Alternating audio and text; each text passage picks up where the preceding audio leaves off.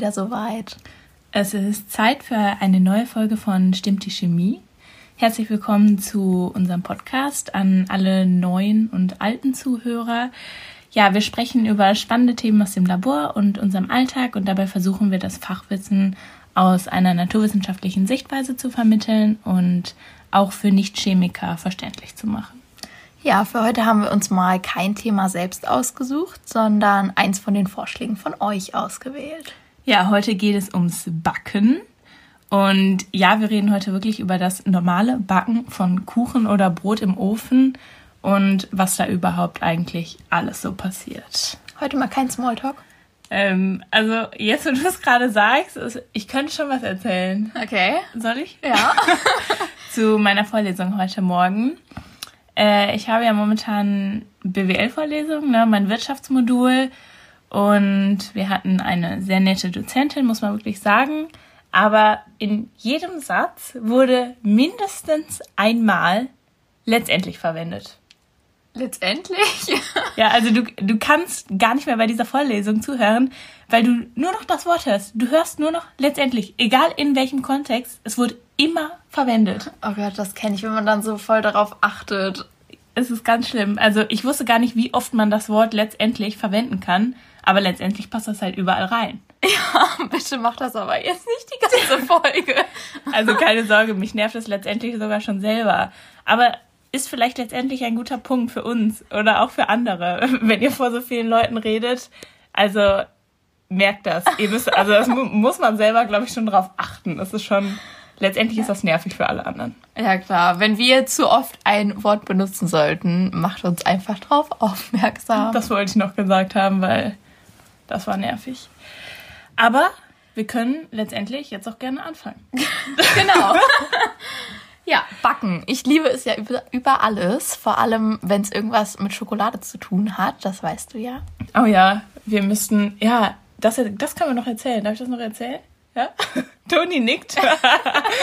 Kurz für alle, die uns nicht sehen, Toni nickt mit strahlenden Augen. Ähm, in unseren Praktika in der Uni ähm, die Stimmt. wir einzeln. Oh wow. Lichtblitz. Also ich glaube, ich glaube, ich weiß, was du Mussten meinst. wir immer, also es wurden immer Strichlisten geführt, wenn man irgendwas falsch gemacht hat. Wenn der Abzug offen war, wenn man irgendwas in den falschen Mülleimer gekippt hat, wenn man Spritzen. seinen Platz nicht, ja, wenn die Spritzen nicht in den Spritzenbehältern waren, hat man einen Strich bekommen. Und für drei Striche musste man immer backen. Und es wurde mindestens jeden Tag ab der zweiten Woche ein Kuchen mitgebracht.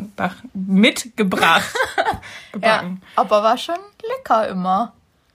Ich habe aber an was anderes gedacht tatsächlich, gerade als du das gesagt hast, als wir in dem einen Praktikum einfach die Viskosität von Schokolade messen oh, sollten. Ja, das war auch gut. Stimmt. Auch, ja. auch okay. Also okay. wir gehen, wir machen weiter. Wir schweifen Also ab. ich ich backe eigentlich oft und gerne auch Apfelkuchen, weil ich denke, das ist immer ein bisschen gesünder als Schokolade. Ja, boah, der ist auch echt göttlich. Ja, Wirklich. Aber eigentlich ja kein Wunder, dass wir so gerne backen und auch kochen. So als Chemiker ist das ja auch einfach voll unser Ding, einfach Sachen zusammenzukippen. Also das sollten wir auf jeden Fall können. Ob kochen im Labor oder in der Küche, ich meine, da kommt ja eigentlich fast dasselbe draus raus. Aber im Endeffekt kann man ja auch nicht nur Kuchen oder Brot backen, sondern ist zum Beispiel auch eine Garmethode einfach für Fleisch oder Gemüse im Ofen. Aber wir bleiben jetzt erstmal beim Thema Kuchen. Okay, was sind deine Grundzutaten, Antonia, wenn du jetzt deine Schokokuchen backst? Ja, Mehl, Eier, Zucker, Butter und Backpulver. Das sind die Grundzutaten, würde ich sagen. Ja. Also Mehl ist der wesentliche Bestandteil eines Kuchenteigs, das kennen wir alle. Es besteht aus Kohlenhydraten und Proteinen wie dem Gluten. Das ist das sogenannte Kleberprotein und sorgt zusammen mit Wasser dann für die Klebrigkeit des Teigs, aber auch dafür, dass der Kuchen später saftig wird. Das Wasser bekommt das Mehl aus der Butter und dem Ei. Gluten verteufeln doch so viele Leute, weil das irgendwie schwer verdaulich sein soll, oder? Ja, aber nur bei echt großen Mengen auf Gluten zu verzichten, wenn man jetzt keine Unverträglichkeit hat, ist eigentlich tatsächlich komplett unnötig. Okay. Okay, also dann hast du noch Zucker gesagt, richtig? Ja. Okay. Der ist hier nicht nur dazu da, damit es einfach süß schmeckt, sondern ist auch durch seine hygroskopische Eigenschaft in der Lage, Wasser anzuziehen und ist außerdem für das Volumen des Kuchens verantwortlich. Butter besteht natürlich fast nur aus Fett und ist ein wichtiger Geschmacksträger für den späteren Kuchen. Außerdem sorgt sie dafür, dass der Teig schön geschmeidig ist. Und die Eier, die sind im Endeffekt nur Wasser, Fett und Proteine. Wusstest du, dass Eigelb sogar mehr Eiweiß, also Proteine, enthält als das Eiweiß an sich? Ja, aber dafür hat das Eigelb halt mehr Kalorien. Und deshalb essen ja auch die ganzen Pumper oft nur das Weiße vom Ei, weil sie meinen, ne, weniger Kalorien, weniger Kohlenhydrate. Ja, voll dumm. Das Gelbe schmeckt halt hundertmal besser, ganz ehrlich. Ja, und zu guter Letzt, aber sicherlich eins der wichtigsten Bestandteile, ist das Treibmittel, also Backpulver, Natron oder Hefe. Kennst du den Unterschied zwischen Natron und Backpulver? Also Natron ist Natriumhydrogencarbonat und man muss im Gegensatz zum Backpulver noch Säure dazugeben, also zum Beispiel Joghurt oder Zitronensäure. Beim Backpulver ist die Säure schon darin enthalten, das ist meistens Weinsäure. Und mit Hitze reagiert das Natron im Backpulver mit der Säure und es entstehen Luftblasen durch das Kohlenstoffdioxid, die den Teig aufgehen lassen. Also Kohlenstoffdioxid kennen wir alle einfach als CO2. Ja, oder man verwendet eben Hefe, zum Beispiel für Zimtschnecken. Ja, oh mein Gott, Toni, nach meiner Klausur haben wir bitte ein Backdate. Ja, auf jeden Fall, wenn man wieder Hefe kaufen kann. ja, aber jetzt sollte das ja theoretisch langsam wieder gehen. Ja. Hoffentlich. Ja, Hefen sind Pilze, also Mikroorganismen, die biochemische Reaktionen auslösen. Die Energie für ihre Stoffwechselprozesse gewinnen sie durch alkoholische Gärung. Mithilfe von Enzymen bauen die Mikroorganismen Zucker ab und es entsteht Ethanol und Kohlenstoffdioxid. Deshalb muss man einen Hefeteig auch immer mindestens eine Stunde ruhen lassen, damit halt dieser Prozess ablaufen kann und sich das Volumen verdoppeln kann. Das heißt, es muss natürlich auch immer Zucker drin sein, weil der Teig sonst nicht aufgeht. Und der Zucker muss jetzt aber nicht unbedingt in Form von Haushaltszucker drin sein, sondern auch die Kohlenhydrate im Mehl reichen dafür aus. Wer unsere erste Folge gehört hat, weiß, dass Ethanol der Trinkalkohol ist und die alkoholische Gärung der Hefe kennt man ja auch von der Bierherstellung. Aber wenn ich meine Zimtschnecken jetzt mit Hefeteig backe, ist da doch im Gegensatz zum Bier am Ende kein Alkohol drin.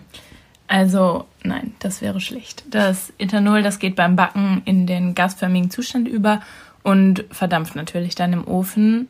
Es sind auch keine Mikroorganismen mehr im fertigen Gebäck, weil die werden bei den hohen Temperaturen abgetötet. Ja, und jetzt kommen wir zu der wohlschmeckendsten Reaktion in der ganzen Chemie, die Maillard. nee, so nicht. Maillard-Reaktion. Wie auch immer man sie ausspricht. Französisch hatte ich nie.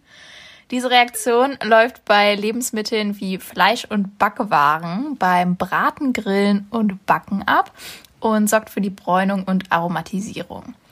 Ab 150 Grad reagieren dabei die Zuckermoleküle mit den Proteinen und es entstehen neue Molekülverbindungen und aromatische Röststoffe. Außerdem erfolgt zum Beispiel in Keksen durch das Aufspalten der Zuckermoleküle die Karamellisierung.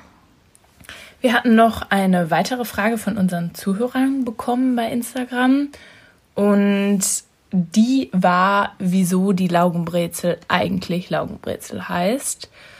Und wir dachten uns, dass das jetzt eigentlich theoretisch ganz gut in die Folge reinpasst und wollen das jetzt auch gerne noch erklären. Genau, erstmal zur Erklärung. Laugen oder auch Basen sind das chemische Gegenstück zur Säure. Also die haben einen hohen pH-Wert. Als Base bezeichnet man den Reinstoff, wie zum Beispiel Natriumhydroxid. Und Lauge ist dann die zugehörige wässrige Lösung davon. Also in dem Fall dann Natronlauge. Im Labor sagt man, dass Verätzungen mit Laugen sogar noch viel schlimmer sein können als mit Säuren. Also wenn ich jetzt an Lauge denke, dann denke ich eigentlich immer an Seife oder Waschmittel. Das wäre jetzt ein typisches Beispiel, wo Laugen im Alltag vorkommen, aber natürlich nur sehr schwach konzentriert und man verätzt sich nicht seine Haut dabei. Ja, was macht die Lauge jetzt in der Laugenbrezel? Das liegt daran, dass die Brezel vor dem Backen tatsächlich in vierprozentige Natronlauge getaucht wird. Die Lauge reagiert dann mit dem Gluten im Teig und setzt Proteine frei, die dann in der Maillard-Reaktion mit dem Zucker reagieren. Dadurch kommt dann die braun glänzende Farbe zustande. Die Lauge bleibt dabei nur auf der Teigoberfläche und dringt nicht in das Gebäck ein. Ja, wie witzig ist das denn? Das wusste ich gar nicht. Also irgendwie ich auch nicht vorher. ich weiß nicht, ob ich das jetzt so lecker finde, wenn ich jetzt darüber nachdenke, wofür ich Natronlauge im Labor verwende. Ja. Aber ich liebe Laugenbrezel, also ich esse sie weiterhin. Ich auch. Und zum Thema Essen, apropos, können wir ja auch noch kurz was zum Krimi-Dinner erzählen. Oh yes. Wie fandest du es? Ich fand es eigentlich ganz cool. Ja. Also, wir hatten leckeres Essen. Das war echt mega. Ähm, was hatten wir zur Vorspeise? Einfach ein Salat mit Baguette und Dips. Dann hatten wir Flammkuchen mit jeglichen verschiedenen Belägen. Und als Nachspeise Apple Crumble. Mm. Und natürlich guten Wein. Blanc de Noir. Oh ja, der war wirklich gut. Das stimmt. sponsert bei Tony's Daddy übrigens. genau. Vielen Dank an dieser Stelle. Ja, danke. nee, ansonsten war echt lustig. Wir haben uns schön verkleidet. Ja. Sophia sah wieder top aus, top gestyltes Filmsternchen. Ja.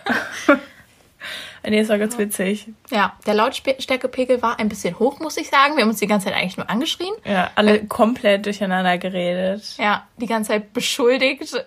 Wegen du bist Mord. der Mörder. Nein, du. Ja, Aber im Endeffekt war es keiner von uns beiden, zum Glück. Aber ich habe ja. den Mörder erkannt. Ich habe ihn entlarvt. Sophia hat ihn als einziges entlarvt. Vielleicht, weil ich so viele True Crime Podcasts höre. Daran muss es liegen. Wer weiß. Ja, Und müssen wir auf jeden Fall nochmal machen. Ja, machen wir auch nochmal. Also nächstes Mal irgendwo anders. Ja. Und nächstes Mal werden die Männer, die Frauen und die Frauen müssen sich als Männer verkleiden. Das finde ich so geil. witzig. Also, Stimmt. Richtig gute Idee. Ja, machen wir. Ja, das war's auch schon wieder mit unserer Folge. Heute mal kurz und knackig. Ja, ich freue mich schon auf unser Bug-Day, Toni, aber ich glaube, vor der nächsten Folge schaffen wir das nicht. Nee. Ich habe übrigens nächste Woche wieder eine Klausur, meine Lieben. Armes Ding. Du tust mir so, so leid. Oh Mann. Wir schicken euch auf jeden Fall Fotos von den Zimtschnecken, wenn sie dann fertig sind. Okay, wenn sie schmecken und gut aussehen. ja, wenn, wenn sie genau. nicht ein Gematsche ergeben. Genau. Und was machen wir nächste Woche für eine Folge? Oh, Wissen gucken. wir noch nicht. Wissen wir noch nicht. Wenn Kein ihr Spoiler Wünsche habt, euch. Dürft ihr uns was schicken. Und kein Tipp. Nee, kein Tipp. Vielleicht bei Instagram. Innerhalb genau. der Woche oder am Wochenende. Schaut mal rein. Bis nächsten Dienstag, ihr Lieben. Tschüssi. Ciao.